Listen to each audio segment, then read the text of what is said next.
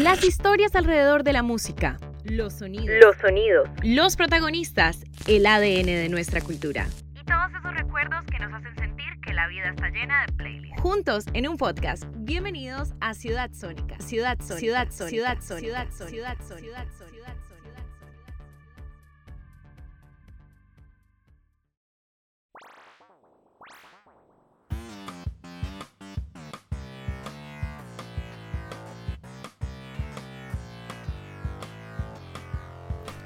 Bienvenidos a este segundo capítulo de Ciudad Sónica. En este episodio les tengo un invitado muy especial. Fue tecladista de una de las bandas más importantes del rock en español en toda su historia, Soda Stereo, y también ha sido productor de discos tan icónicos como El amor después del amor de Fito Páez y Ahí vamos de Gustavo Cerati. Su trabajo lo ha llevado por varias partes del mundo, incluso ha llegado a trabajar en Colombia con artistas tan importantes como Superlitio y Estados Alterados. Le doy la bienvenida a Tweety González. Gracias por, por tu tiempo. Bueno, quiero hablar de cómo fue tu primer encuentro con la música. ¿Tiene que ver algo con que creciste entre cables o fue ese primer encuentro con el acordeón de tu mamá? Sí, un poco las dos cosas, veo que has estudiado un poco. Este, la, suma de cosas sumado a que se escuchaba música, no todo el tiempo, pero se escuchaba música en mi casa y de chico nos mandaron a estudiar música y era una cosa importante en, la vida diaria y cada vez lo fue, cada, cada vez lo fue más.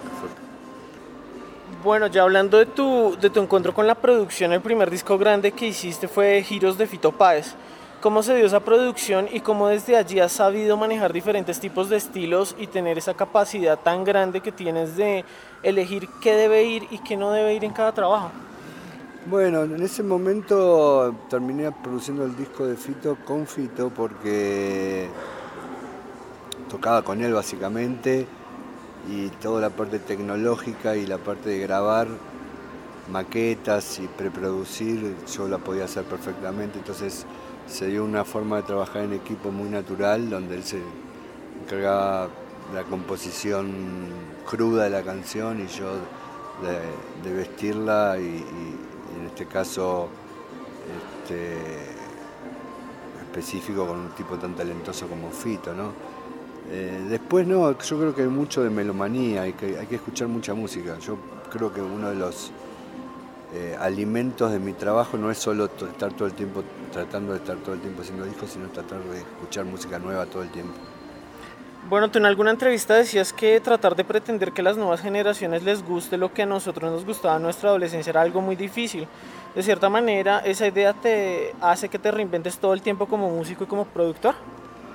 No, no es que hay una reinvención y yo no, estoy preocupado por, por eh, trabajar con determinado sector de edad o de, target, ¿no? Yo soy, músico ante, todo, soy amante de la música y después soy productor y, para mí producir es como, eh, no sé, como realizar una obra a pedido de un arquitecto como la obra no es tuya, pero vos sos el realizador, el tipo que ayudaste a que se construya esa obra, ¿no? Este, eso para mí es muy bonito. Bueno, hablemos un poco de tu participación en Soda Stereo. Tú llegaste a la banda después de Daniel Saiz y giras hasta Me Verás Volver incluso. ¿Cómo, ¿Cómo fue ese trabajo también de participación en Canción Animal, en Rex Mix, en Dynamo? ¿Y cómo fue ese cambio de irte de gira con Fito a trabajar ya con Soda Stereo, que pues claramente son dos mundos diferentes? Bueno, la verdad que hubo un cambio... El primer cambio grande era la cantidad de público, ¿no? Cuando yo empecé a tocar con Soda, Soda ya era muy grande. Fito también era grande, pero no era tan grande a nivel regional. Eh, pero Soda estaba pasando por un momento increíble y bueno, eh, a mí me, fue muy natural porque la forma de trabajar que venía yo trabajando con Fito la trasladé a Soda y, los dos nos adaptamos muy bien y compartimos muchísimos años juntos de gira. Bueno, sabemos que tu disco favorito es Soda Stereo es Canción Animal. ¿Qué recuerdas de esos años de esa gira y de aquel concierto icónico de la 9 de julio? Uh, bueno, la gira Animal, me acuerdo que fueron como 17 shows en Argentina, todo por, por todo el país, en, todo estadio, 7 camiones de gira. Y después eh, el show de la 9 de julio fue, fue muy, muy inmenso, pero todo estaba tenido de mucha tristeza porque el papá de Gustavo estaba muy enfermo. De hecho, se murió a las pocas semanas de eso. Eh, entonces, no había un humor total como para disfrutarlo eso. ¿Tú de alguna manera sientes que influiste en el sonido de Soda al entrar a tocar con ellos? Yo creo que en alguito puede ser, no sé en qué, en qué porcentaje. Eh, que quizás mm, ciertas cosas en la forma de trabajar, ciertas tecnologías o sacarle el jugo, la verdad que no, no, me puedo ver desde afuera como para, para evaluarlo. Estoy como demasiado involucrado para decir cuánto influenció o cuánto ayudó eso. Bueno, he sabido de que alguna vez Gustavo Cerati te, te, reunió en su casa con alguien más a contarte que la banda volvía y que iban a hacer una gira tan grande. ¿Tú, ¿Tú cómo recibiste esa noticia? ¿Cuáles fueron tus expectativas? ¿Creíste que iba a ser tan grande y tan exitosa esta gira? No, y bueno, medio que vos respondiste en la pregunta, ¿no?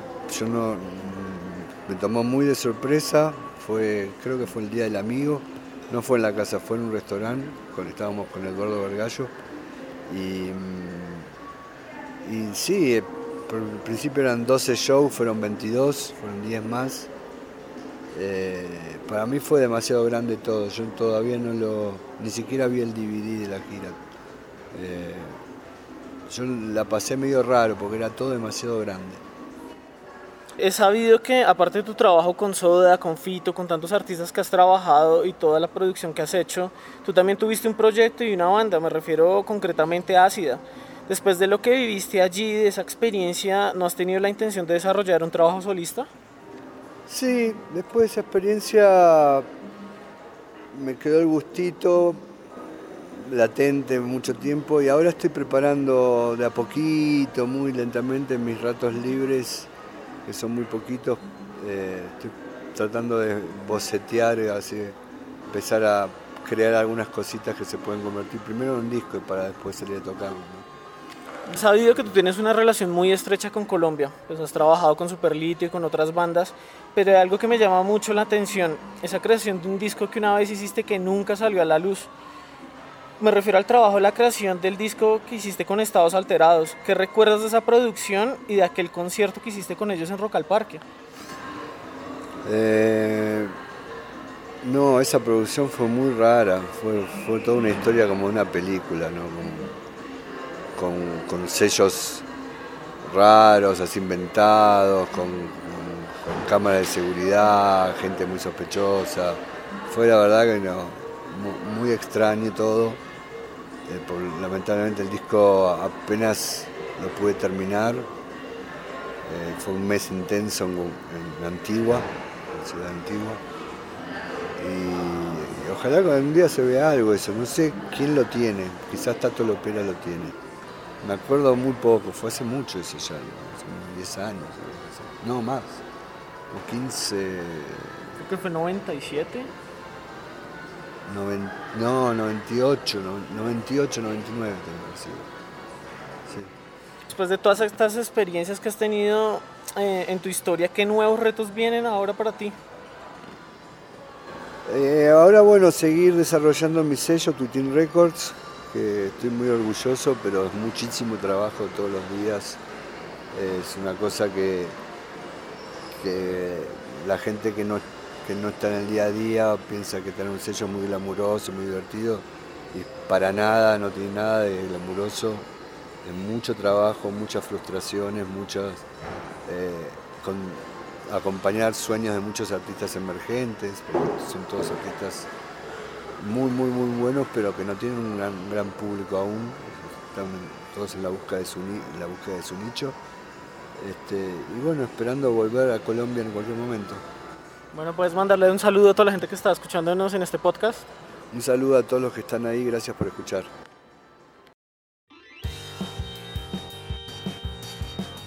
Muchas gracias a todos por llegar hasta aquí. Quiero darle un agradecimiento muy especial a Twitty González por esta entrevista. Y quiero recordarles que me pueden seguir en Twitter y en Instagram como Andrew Moreno LA. Los espero en un nuevo capítulo de Ciudad Sónica.